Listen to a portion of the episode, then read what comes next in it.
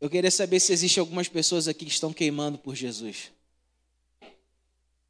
E eu queria me querer saber quantos aqui estão querendo fome e sede pela palavra de Deus. Esse é o desejo do nosso coração.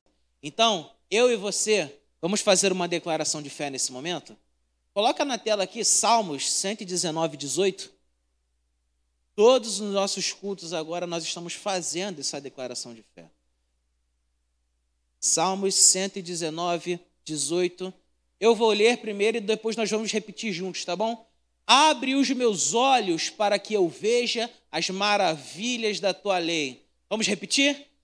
Abre os meus olhos para que eu veja as maravilhas da tua lei. Aleluia. Vamos orar, Pai. Muito obrigado, Deus, por esse momento agora da palavra. Nós te pedimos, Senhor, que o Senhor possa trazer algo fresco do céu para as nossas vidas, Pai. Que não seja eu aqui, Pai, mas que seja o Senhor trazendo, Pai, para a sua igreja aquilo que está no teu trono. Pai, nós te pedimos, ó Deus, agora declaramos a falência do inimigo contra qualquer ação sobre nossas mentes.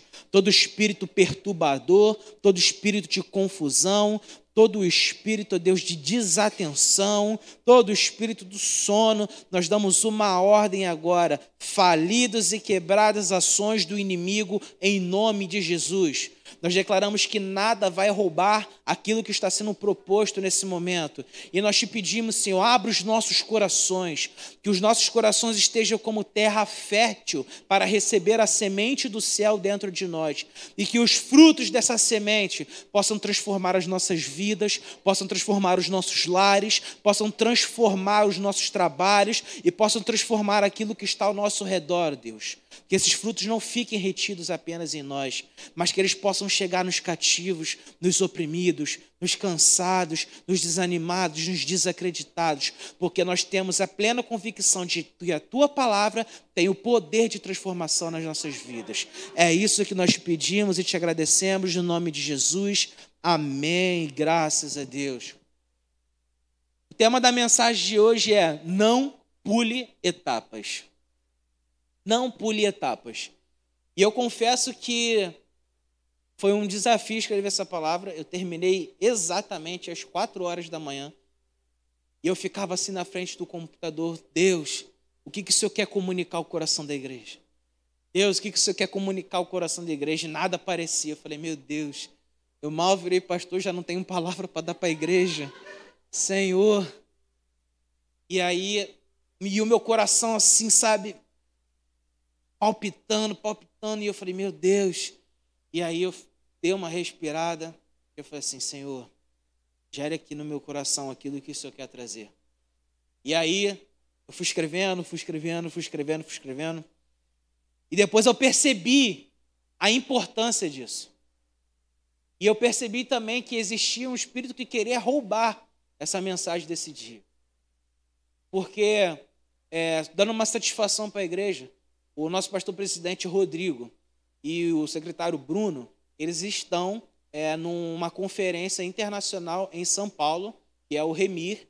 Então eles estão se enchendo, eles estão pegando fogo e vão voltar, sabe, voando para poder trazer coisas reveladas do céu para a nossa vida.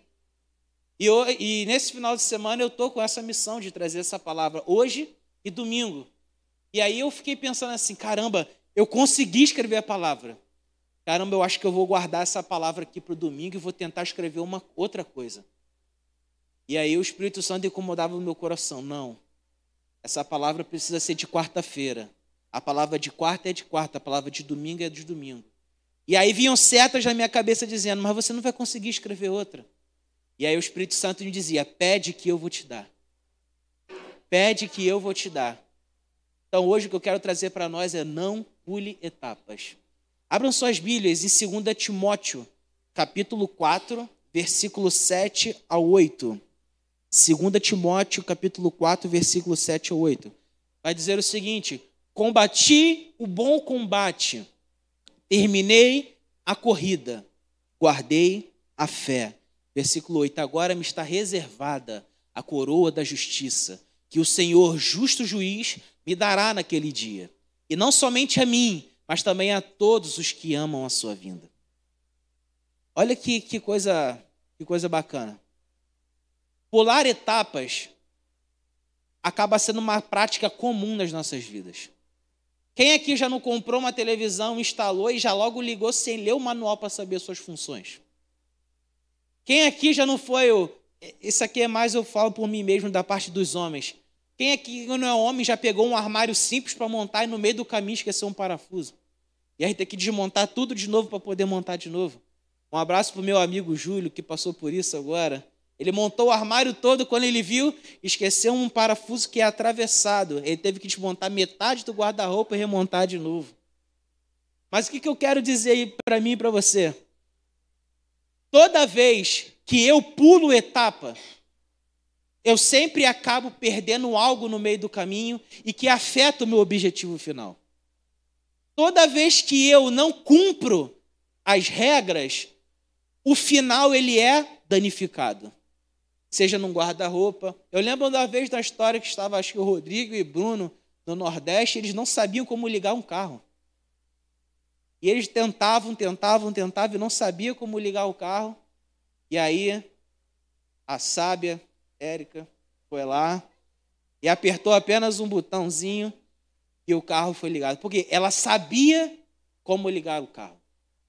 Nós temos essa tendência de acharmos que nós sabemos as coisas. E nós não precisamos voltar para ler o que é preciso para saber. E isso influi na nossa vida espiritual.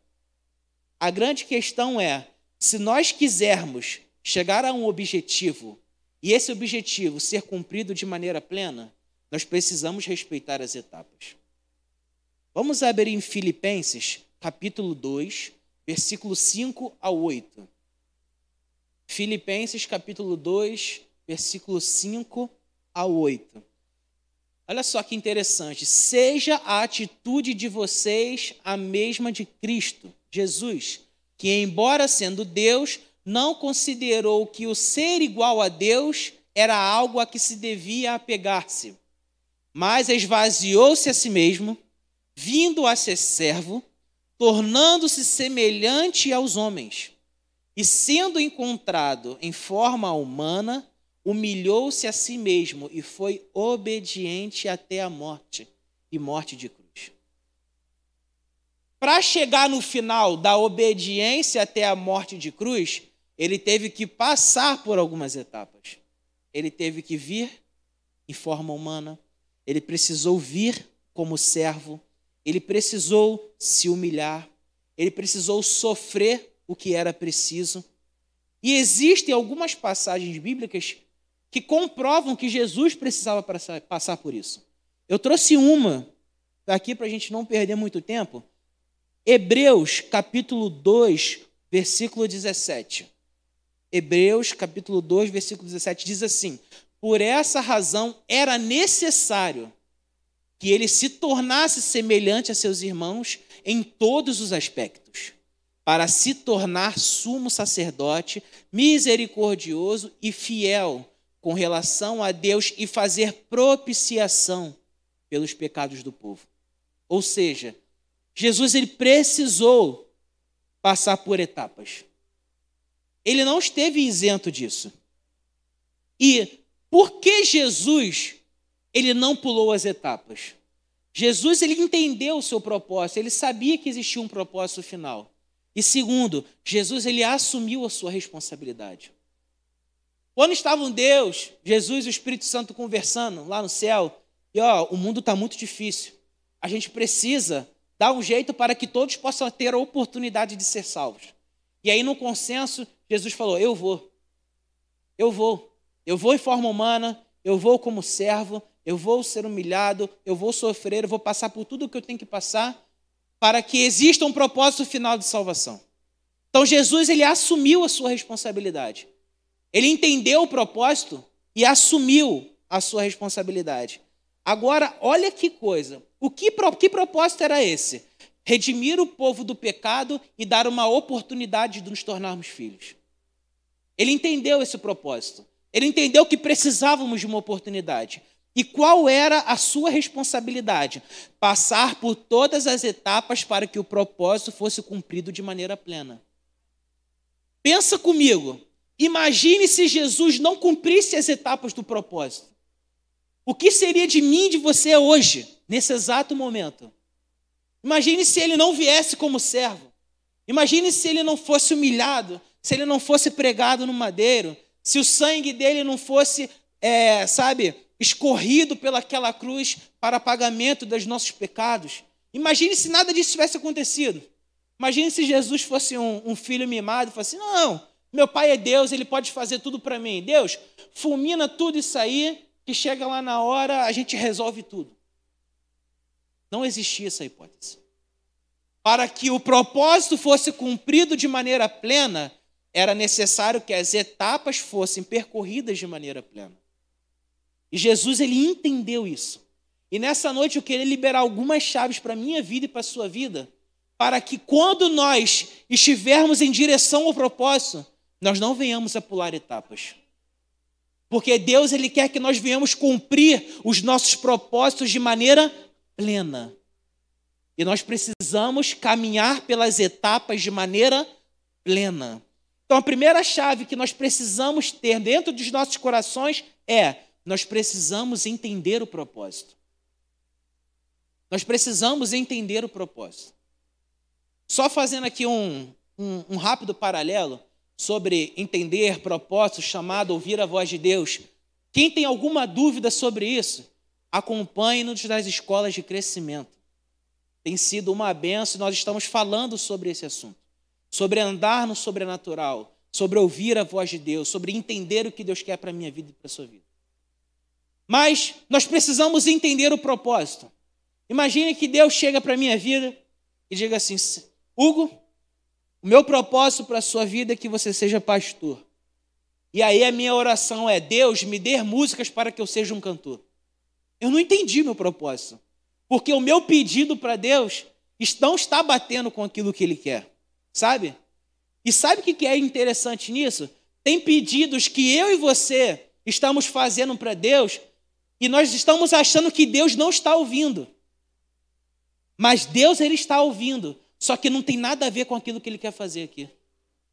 Às vezes a gente está pedindo, Senhor, faz isso comigo, Senhor, me dá isso, Senhor, me dá aquilo. Só que o propósito de Deus é outro.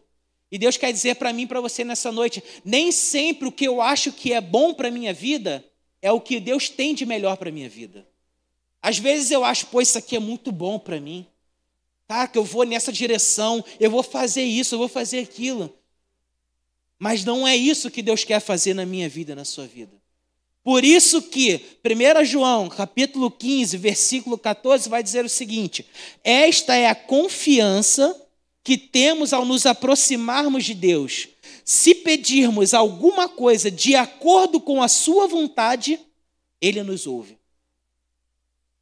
O nosso pedido para Deus precisa estar de acordo com aquilo que ele tem para a nossa vida. Não adianta ele querer dar maçã para a gente, a gente pedir laranja. Não adianta ele querer dar uva para a gente, a gente pedir limão. Deus, ele conhece o meu coração, o seu coração. Ele conhece o meu interior e o seu interior. E ele sabe o melhor que ele tem para a minha vida e para a sua vida. Hugo, eu tenho dificuldade ainda para entender o propósito de Deus. Primeiro, vem na escola de crescimento. Segundo, faça uma oração que eu faço todos os dias. Senhor, não importa o que você esteja fazendo nesse mundo, mas por favor, não me deixe de fora. Esteja com seu coração aberto e disponível para o que Deus quer fazer. Sabe, às vezes a gente fica limitando o agir de Deus, achando que aquilo é muito pequeno. Poxa, Deus me chamou para poder, sabe, ser líder de célula. E eu queria pregar para 10 mil pessoas. Deus me chamou para ser líder do louvor de uma igreja local mas eu quero ser, sabe, um, um, um cantor em, em diversos locais. Essa nossa atitude limita o agir de Deus. Sabe por quê, gente? Porque não importa o lugar, não importa o tamanho, não importa a forma, Deus é sempre sobrenatural em seus frutos. Deus é sempre sobrenatural em seus frutos. A gente não entende porque a gente acha que o nosso fruto é natural. Mas independe do solo. Independe, sabe? O, o poder de Deus ele transcende a barreira do natural. Não importa a quantidade, não importa o lugar, Não importa a forma. Se Deus ele te chamou para fazer, vai. Não pule a etapa daquilo que Deus está te chamando para fazer. Essa é a confiança que eu e você precisamos ter em Deus. Independente daquilo que Ele nos chamou para fazer, nós daremos o nosso melhor. Sabe? Não existe defeito no céu. E eu acho que o céu está quebrado hoje, a bênção não está caindo, a voz não está chegando. Não existe defeito no céu, existe falta de ação na terra. Existe falta da minha ação e da sua ação aqui na terra. E isso vai diretamente com a segunda chave que eu quero liberar para vocês. Se posicione. Se posicione. Não existe neutralidade no reino dos céus. Não existe lado esquerdo e lado direito no reino dos céus. Se nós não fazemos aqui na terra, foi opção nossa. Se nós não estamos caminhando em direção a Deus, é opção nossa. E a gente quer, sabe,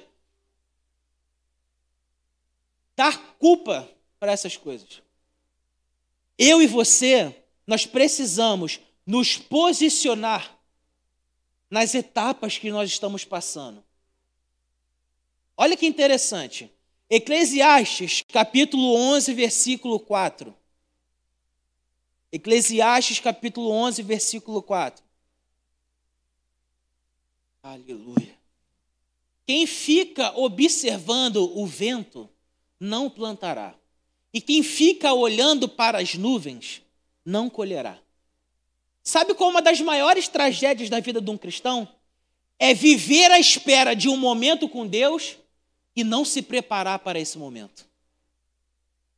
A gente está criando uma expectativa muito grande sobre aquilo que Deus vai fazer na minha vida e na sua vida. A gente está criando uma expectativa muito grande no propósito que Deus tem para que nós possamos alcançar as pessoas, mas nós não estamos fazendo nada para que esse propósito seja cumprido. Nós precisamos se posicionar mediante a essa etapa.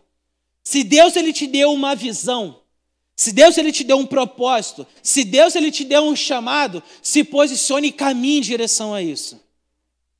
O momento ele vai chegar, mas as nossas mãos precisam estar abertas. A gente está caminhando com a mão no bolso.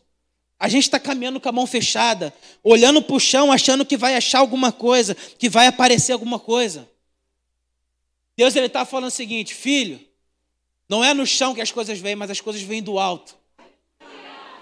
E segundo, não é com as mãos fechadas que alguém recebe alguma coisa, é de mãos abertas. E mãos abertas, quando a gente coloca assim, mãos abertas, isso se fala disponibilidade. Quando eu quero fazer alguma coisa e, e alguém me pede para fazer alguma coisa, o que, que eu dou para fazer? As minhas mãos. Então, a minha disponibilidade vai determinar aquilo que Deus quer fazer para a minha vida e para a sua vida. Porque se eu estou disponível, o momento vai acontecer.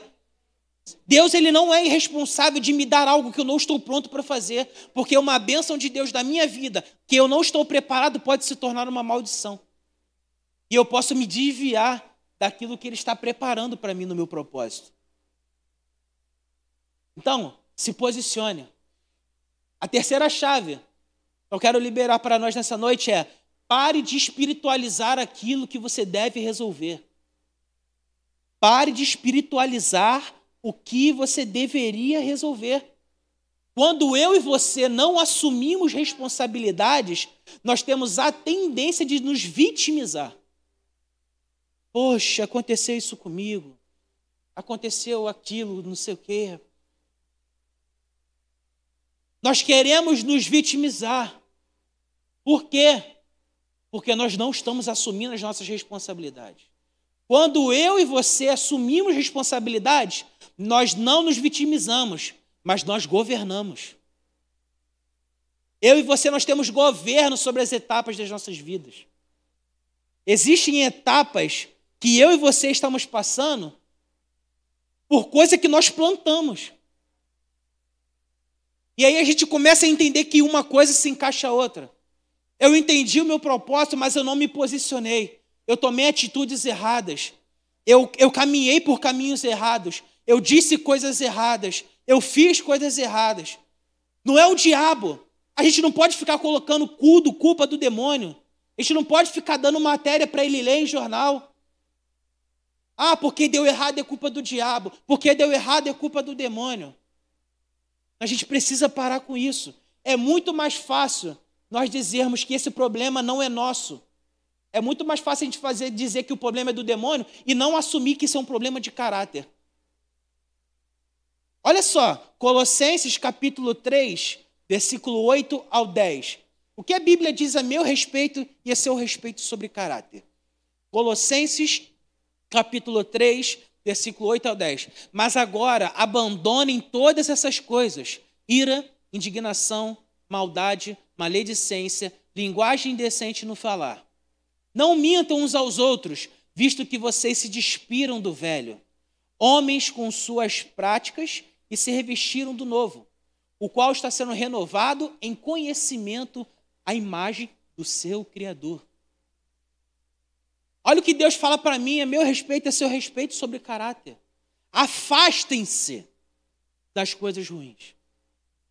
Não faz sentido eu plantar limão e, comer e colher melancia.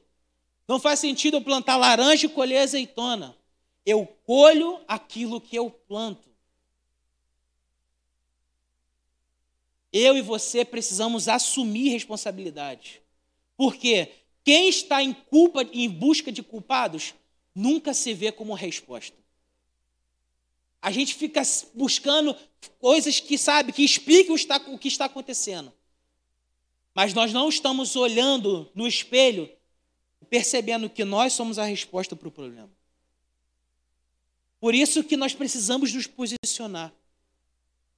Existem etapas da nossa vida que vão fazer força para nos parar. Vão fazer força para nos parar. Se posicione contra as forças do inimigo.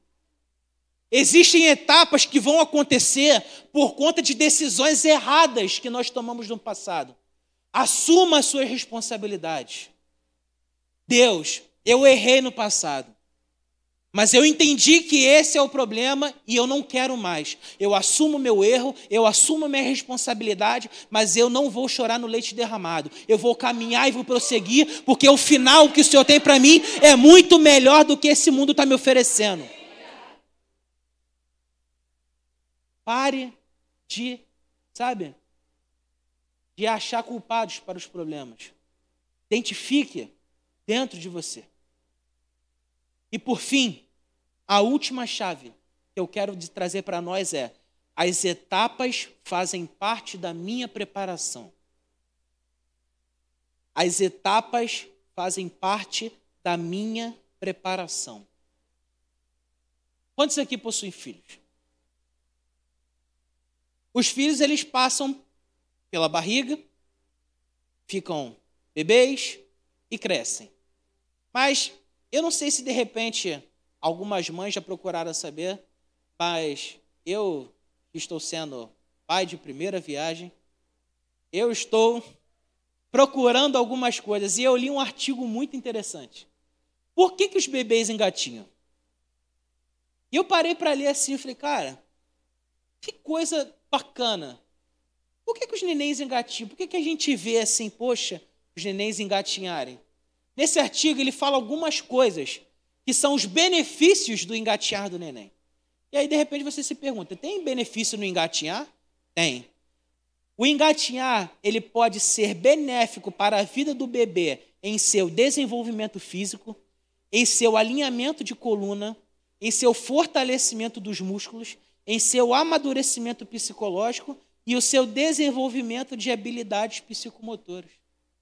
Olha só, o engateado neném prepara o crescimento dele. E olha que interessante, a Nath fala muito isso. É incrível como a gente vê Deus em tudo. Tem muita gente querendo correr em direção a um propósito, mas não está se fortalecendo para permanecer no propósito. A gente está querendo correr em direção afobadamente. Eu preciso, eu preciso, eu preciso, eu preciso, eu preciso. Mas quando chega lá, não existem bases fortes. não existem músculos fortalecidos, não existe um psicológico fortalecido, não existe um alinhamento espiritual. Por quê? Porque está pulando etapas. As etapas, elas me preparam para o meu propósito. Da mesma forma que o engatinhar prepara o bebê para o seu crescimento, as etapas me preparam e te preparam para o propósito. Sabe, não é sobre a velocidade que nós chegaremos lá, mas é sobre como permaneceremos lá. É sobre como ficaremos lá. Sabe? Olha que, que coisa bacana. Tem muita gente dizendo que fracassou no final. Poxa, eu cheguei no final e, cara, me, me arrebentei, fracassei, não era isso. O que eu e você dizemos que é fracasso, Deus diz que é aborto. Quando eu e você não cumprimos as etapas, nós estamos abortando o meu propósito. Eu sei que isso pode ser um pouco forte. Mas não é sobre fracasso. Porque se nós andamos em Deus, o fracasso ele some das nossas vidas. Mas se eu não cumpro aquilo que Deus tem para a minha vida, se você não cumpre aquilo que Deus tem para a sua vida, você está abortando aquilo que Deus está gerando dentro de você. Sabe o que Deus está querendo dizer para mim para você nessa noite? Efésios capítulo 6, versículo 10 ao 13. Efésios capítulo 6, versículo 10 ao 13. Olha que bacana. Finalmente, fortaleçam-se no Senhor e no seu forte poder. Vistam toda a armadura de Deus para poderem ficar firmes contra as ciladas do diabo. Pois a nossa luta não é contra os seres humanos, mas contra os poderes e autoridades, contra os dominadores deste mundo de trevas, contra as forças espirituais do mal nas regiões celestiais. Por isso, vistam toda a armadura de Deus para que possam resistir no dia mal e permanecer inabaláveis, depois de terem feito tudo. Depois de terem feito tudo, depois de terem percorrido todas as etapas. E olha que lá no começo ele fala: fortaleçam-se em Deus e fortaleçam-se no seu poder. Nós precisamos entender que a nossa preparação, ela vai depender do nosso fortalecimento. E em que nós precisamos nos fortalecer? Em primeiro lugar, nós precisamos nos fortalecer naquele que é imutável, Jesus Cristo. Olha que, que coisa bacana. Mateus capítulo 7, versículo 24 ao 27. Mateus capítulo 7, versículo 24 ao 27. Portanto, quem ouve estas minhas palavras e as pratica é como um homem prudente que construiu a sua casa sobre a rocha. Caiu a chuva, transbordaram os rios, sopraram os ventos e deram contra aquela casa, e ela não caiu, porque tinha os seus alicerces na rocha. Mas quem ouve estas minhas palavras e não as pratica é como um insensato que construiu a sua casa sobre a areia. E o 27, o último. Caiu a chuva, transbordaram os rios, sopraram os ventos e deram contra aquela casa, e ela caiu e foi grande a sua queda. Se a gente voltar lá no 25, 24, 25, construiu a sua casa sobre a rocha. Hugo, que rocha é essa que você está falando? Salmos 118, 22. Salmos 118, 22 uma coisa vai ligando a outra. A pedra que os construtores rejeitaram tornou-se a pedra angular. Sabe, a única fé que é inabalável é a fé naquele que é inabalável. E quem é inabalável? Você já viu uma rocha na parede se mexer? Não. Você já viu uma rocha na montanha se mexer? Não. Aquele que não muda, passam-se as eras, passam-se os tempos, passa-se tudo, mas ele nunca mudará. Jesus Cristo, ele é o nosso sustento, ele é a nossa suficiência, ele é o nosso guia. nós nos fortalecemos nele. E a segunda coisa que nós precisamos nos fortalecer é nos fortalecer na palavra de Deus. Porque a pessoa que manuseia a verdade não é enganado pela mentira.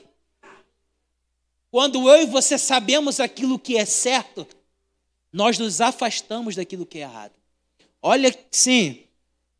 Vamos explodir a cabeça agora, gente. Mateus capítulo 14, versículo 25 ao 29.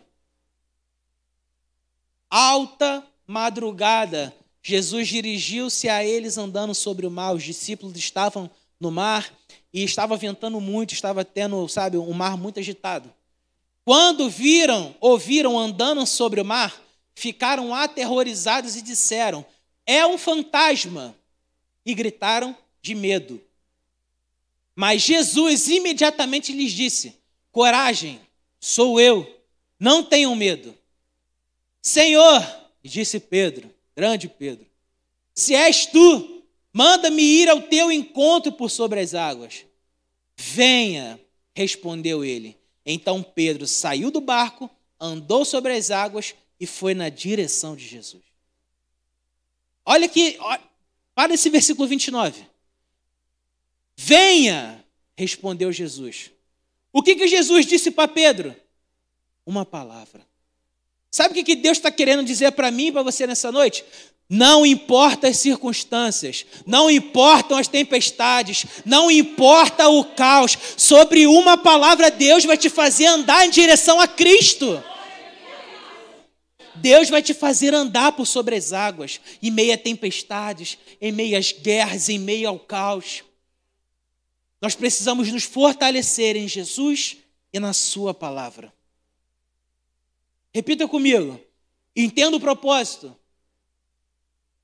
Um pouquinho mais de força, gente. Entenda o propósito.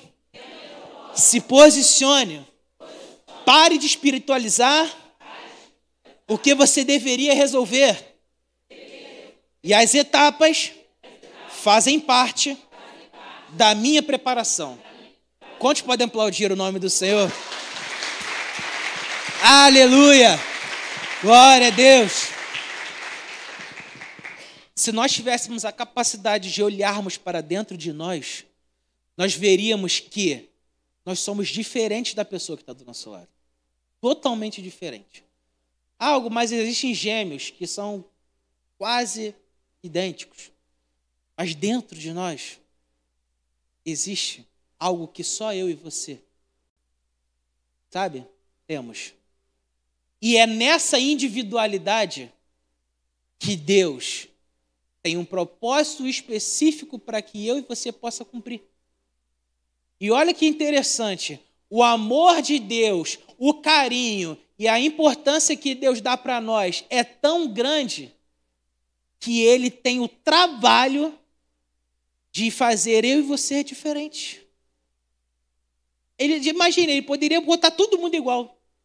Mesmo cabelo, mesma, mesma cor de pele, mesma roupa, mesmo tudo. Não teria trabalho. Ctrl C, Ctrl V, copia e bota todo mundo igual. Mas ele me planeja. Ele te planeja. Assim como ele planeja o meu e o seu propósito. Mas nós estamos pulando etapas. E nós estamos adiando aquilo que eles têm programado para a minha vida e para a sua vida. É, eu, assim, quando eu tô, quando dá tempo, né, se eu não me engano, nove horas da noite, começa a novela é, Reis.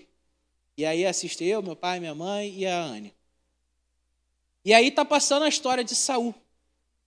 E aí passou-se o episódio muito interessante que fala de 1 Samuel 13. Haveria uma luta entre Israel e os filisteus. E os filisteus estavam se preparando de uma maneira absurda. Eles estavam com carros, eles estavam com armas, eles estavam com muita gente. E os soldados de Israel começaram a ficar desesperados. Por quê? Porque antes da guerra precisava oferecer sacrifício a Deus para que Deus fosse com o povo. Mas havia uma coisa que era de extrema importância. Quem tinha que fazer o sacrifício era o, era o sacerdote, era o profeta. E aí, Samuel precisava fazer esse sacrifício. Só que Saul ele viu o seu exército de desespero. Ele olhou para as circunstâncias ao seu redor e disse: O profeta não veio. E a gente precisa ir para a guerra. Os meus eu estou parafraseando, tá, gente? Os meus soldados estão com medo. E aí, ele ofereceu sacrifícios a Deus. E Samuel deu um tempo para ele, estabelecido um prazo de sete dias. E aí, no momento em que Saul estava queimando o sacrifício, quem chega? Samuel. E aí, Saul vai receber Samuel. Samuel, como é bom te ver. E aí o Samuel chega para Saul e diz: O que você fez, Saul? O que você fez? Eu te pedi para esperar. Era eu que tinha que queimar os sacrifícios para Deus. E olha o que Samuel diz para Saul. 1 Samuel, capítulo 13. Você agiu como um tolo, desobedecendo ao mandamento que o Senhor, o seu Deus, deu a você. Se tivesse obedecido, ele teria estabelecido para sempre o seu reinado sobre Israel. Olha que coisa. Saul, ele seria rei até o fim. Só que, mas agora o seu reinado não permanecerá. O Senhor procurou um homem segundo o seu coração e o designou líder do seu povo, pois você não obedeceu ao mandamento do Senhor.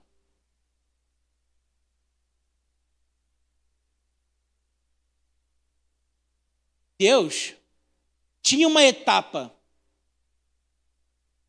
O sacrifício precisava ser queimado pelo, por Samuel, profeta. E Saul pulou essa etapa.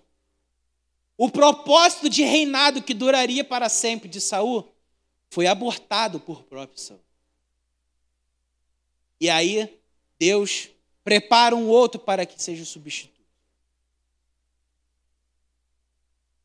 Deus ele está dando um recado para mim e para você. Pare de pular etapas. O propósito que Deus tem chamado eu e você para cumprirmos é muito maior do que nós imaginamos ou pensamos. Muito, muito maior. E se a gente for parar para olhar, a gente viu uma história de alguém que pulou as etapas. Mas e os frutos de quem não pulou etapas? Jesus ele não pulou nenhuma de suas etapas. E sabe o que, que hoje nós desfrutamos disso? Jesus ele abriu uma porta, dizendo: oportunidade de se tornarem filhos de Deus. As etapas que Jesus cumpriu me deu a oportunidade, deu a oportunidade de, se tornar, de nos tornarmos filhos, de nós sermos herdeiros e co-herdeiros com Deus, de nós termos acesso a tudo aquilo, vida, provisão, saúde, paz, alegria. Abraão, ele não pulou suas etapas. E hoje nós colhemos, hoje, até hoje, as bênçãos de Abraão de mais de dois mil anos atrás. Noé, Noé não pulou etapas quando ele fez a arca. Imagine, ah, não, eu vou cortar essa madeira desse jeito, vou colocar essa cola aqui, vou fazer do meu jeito. Não, ele cumpriu as etapas de Deus. E hoje, todas as vezes que chove e há um arco-íris, eu olho porque é a promessa de Deus que o mundo não vai acabar mais em água. Pular etapas me faz sair do propósito mas permanecer nas etapas me faz viver o propósito e as minhas gerações desfrutarem do propósito. Quando eu e você não pulamos etapas, os nossos filhos desfrutarão do propósito, os nossos netos desfrutarão do propósito. Hoje nós pagamos o preço, mas o maior preço já foi pago pela minha vida e pela sua vida. Não pule etapas. Sabe o que está acontecendo? A gente está olhando para a porta do nosso propósito e olhando pela fechadura. Quando eu olho pela fechadura, o que, que eu vejo? Uma visão micro do que está do outro lado. Mas quando eu e você não, não, nós pulamos as etapas, nós não abrimos essa porta e nós não estamos tendo dimensão do que Deus tem reservado para mim e para você. A gente está se contentando com o mínimo que Deus está falando com a gente, mas nós, nós não estamos prontos, nós não estamos chegando a ponto de abrirmos a porta e vivermos de maneira plena o propósito. A gente fica assim, caramba, Deus me falou comigo, Deus falou comigo, Deus falou comigo, mas a gente não está metendo a mão na maçaneta para abrir a porta. Não pule etapas. Deus tem um futuro brilhante para mim e para você, um futuro pleno um futuro, sabe, sobrenatural. Mas Ele quer que eu e você nos posicionemos nessas etapas. Ele quer que eu e você entendamos o propósito. Ele quer que eu e você pare de procurar culpados para os nossos erros. Ele quer que eu e você permanecemos nas etapas para nos prepararmos em direção àquilo que Ele quer. Fique de pé nessa noite, gente. Talvez você chegou aqui hoje dizendo: caramba, Poxa, Deus tem tantas promessas para a minha vida, Deus já me revelou sonhos, projetos, propósitos. Mas, de alguma forma ou de outra, eu pulei alguma etapa. E eu me afastei a cada dia mais do. Deus está trazendo hoje ao meu coração e ao seu coração uma recalculagem de rota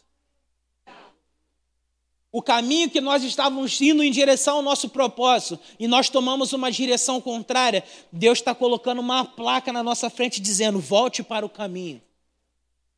E eu não sei que etapas você tem pulado em direção ao seu propósito, mas hoje eu quero orar por você por ousadia. Eu quero orar por você por responsabilidade, autorresponsabilidades. Nós queremos orar hoje por posicionamentos. Nenhum propósito mais será perdido, nenhuma promessa será perdida. Amém? Vamos orar, Pai. Muito obrigado por essa palavra, obrigado por tudo aquilo que o Senhor trouxe aos nossos corações.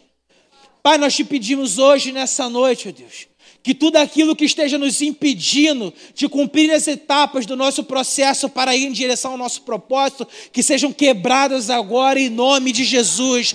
Nós damos uma ordem agora no mundo espiritual. Todo sentimento de medo, de dúvida, todo sentimento, Deus, de culpa que caia por terra agora, em nome de Jesus. Senhor, dê-nos um senso de autorresponsabilidade, dê-nos um senso de, re... de posicionamento. Senhor, que nós possamos entender o que o Senhor tem para as nossas vidas e que nós possamos caminhar em direção a isso. Em nome de Jesus. Em nome de Jesus. E eu gostaria de fazer um, um último pedido. Eu não sei quem está aqui que não é cristão, ou que foi convidado e está assistindo um culto pela primeira vez, ou até mesmo quem está na internet recebeu esse link e está aqui até agora assistindo essa palavra. E aí você deve estar se repente se perguntando: ó, eu cheguei aqui, caí de paraquedas, e eu estou escutando essa palavra até agora, mas tem alguma coisa me incomodando, porque a minha vida, toda vez que eu começo uma coisa, eu não consigo terminar. Quando eu chego no final, as coisas não dão certo. Ah, quando no meio do caminho eu sempre tomo uma decisão errada, eu não sei mais o que eu faço, a minha vida não faz mais sentido, eu não tenho mais razão para estar aqui. Deixa eu dizer uma coisa para vocês. 2 Coríntios, capítulo 5, versículo 17. Pois aquele que está em Cristo, nova criatura é. As coisas velhas já passaram e eis que tudo se fez novo. Deus está dando um recado para você nessa noite. Tudo aquilo que você já passou, tudo aquilo que você já viveu, tudo aquilo que você já sofreu, vai ser lançado na profundeza do abismo no momento em que você aceitar Jesus. E o pedido que eu quero fazer para você nessa noite é: há alguém que deseja aceitar Jesus como único, verdadeiro e suficiente Salvador da sua vida? Levante suas mãos, não tem ninguém olhando. Eu quero apenas orar por você. Aleluia, glória a Deus. Glória a Deus, aleluia. Aleluia. Há alguém que deseja voltar para os caminhos do Senhor? Alguém que está afastado dizendo: o Senhor colocou uma placa na minha mente dizendo: volte para o caminho. Alguém que deseja voltar para os caminhos do Senhor, levante suas mãos. Eu quero só orar por você. Aleluia. Aleluia. Glória a Deus. Deixa eu te contar uma coisa. Há uma festa no céu pela vida de vocês. Há uma festa no céu pela vida de vocês. Aleluia! Glória a Deus! Hoje é uma noite de salvação. Hoje é uma noite de celebração.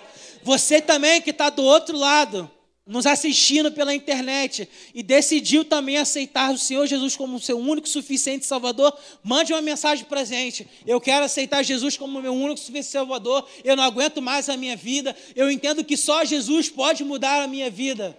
Amém? E eu gostaria que todos nós, todos nós nesse momento, fizéssemos essa oração. Você também que está aí nos assistindo pela internet, faça essa oração conosco. Deus, eu aceito Senhor Jesus como meu único e suficiente Salvador. Eu me arrependo de todos os meus pecados.